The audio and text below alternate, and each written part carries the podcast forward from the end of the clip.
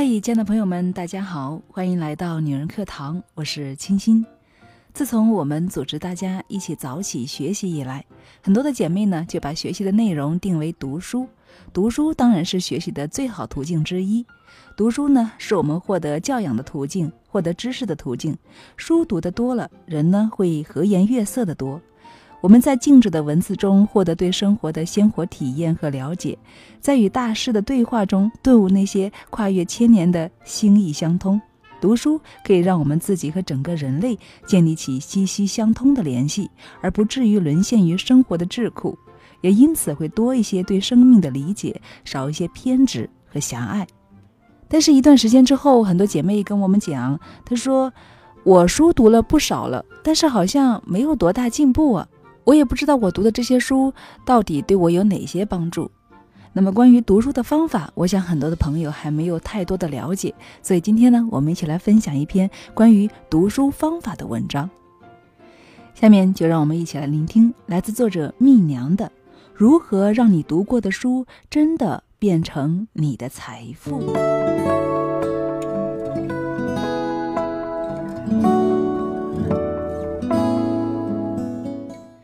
我常常觉得，所谓“腹有诗书气自华”是一句假话。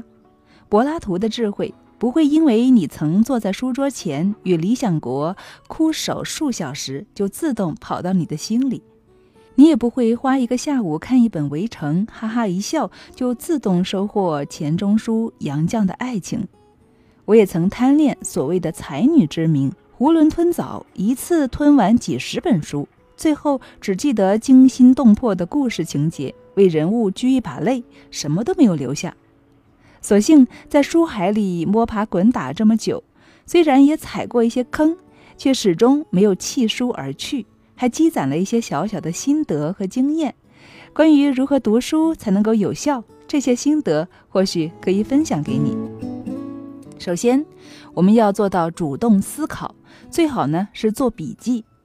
主动思考是最有效读书的第一步。什么是主动思考呢？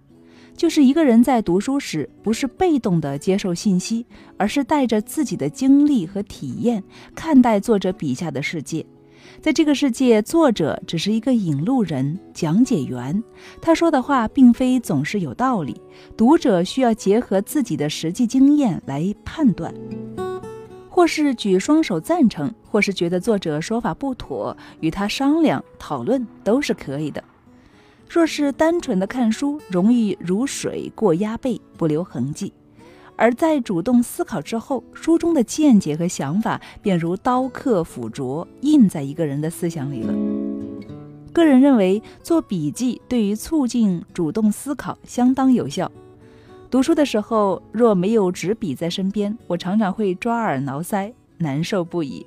因为常常心有所得，偏偏这感觉又转瞬即逝。当时不写下来，再读第二遍，便很难有相同的感受了。那做笔记呢？不是抄书，而是怎么有效率怎么来。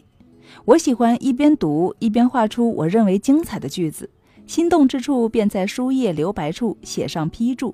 如此读完一本书，还会额外花几个小时把笔记整理到电脑中。这样，我不是吞了一本书，而是真正的消化了一本书。另外，好书呢，总是需要再三再四的阅读，而每一次阅读都是建立在前一次的基础之上的。读书笔记上的灵感和心得，恰恰为下一次的阅读打下了基础。第二点呢，我们就是要学着把你读过的书说出来。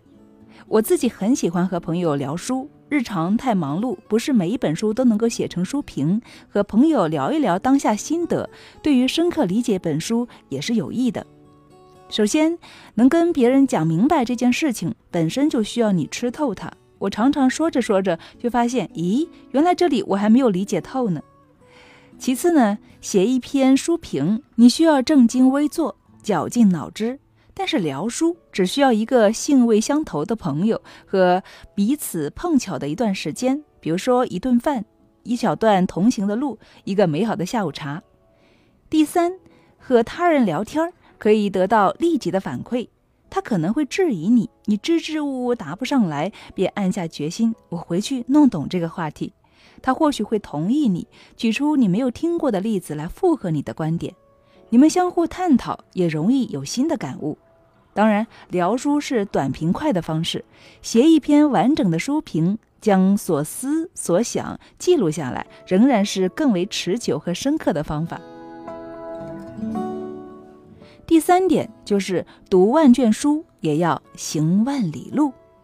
李敖有一句著名的“读书无用论”，他说：“千万别对读书指望太多，你不会变得更博学。”因为书上得来的东西，你并没有真正的去验证，你会因为终日耽于幻想而深思飘忽，因脱离生活而愈加沉默。书籍来源于生活，又最终要回归到生活。如果自己不曾体验过与书中人类似的喜怒哀乐，也许一个人对书籍的理解便只能停留在大脑皮层浅表处。由故事情节而得到的简单刺激，他将永远无法体味这本书的灵魂。拿我自己来说，如果不曾失去深爱的少年，便不会懂得安娜·卡列尼娜在失去爱情、卧上铁轨时的万念俱灰，更不会懂托尔斯泰写下这一段话时为何伏案痛哭。如果不是年轻时颠沛流离、辗转几个城市，遇到过形形色色的人，我也只会觉得沟通的艺术中所云，无非教科书一般简单真理。原来践行竟是如此的不易。读书与人生都是一种修行。读书如短途旅行，在每天的二十四小时之中，花一点时间体会没机会体验的另一种人生，成为自己不曾成为的人，看没有机会看的风景，然后更好的回归现实世界里。如此才算是诗书藏于心，如此的岁月才能够算是不被辜负。我知道你很努力，所以更不希望你白白的用力。借用杨澜的话，愿富有诗书的你，即便在日复一日的平凡生活中洗尽铅华，也在同样的工作里有不一样的心境，在同样的家庭里有不一样的情调，为同样的后代成就不一样的素养。好了，亲爱的姐妹们，节目分享完了，你学到东西了吗？我感觉作者说的非常不错。他能够总结这些经验，一定都是自己读过了很多的书，所以建议亲爱的们也一起来学习一下。以前我也是不太爱看书的，总觉得还有更多更重要的事情去做，于是总是买书放在那，却很难读完一本书。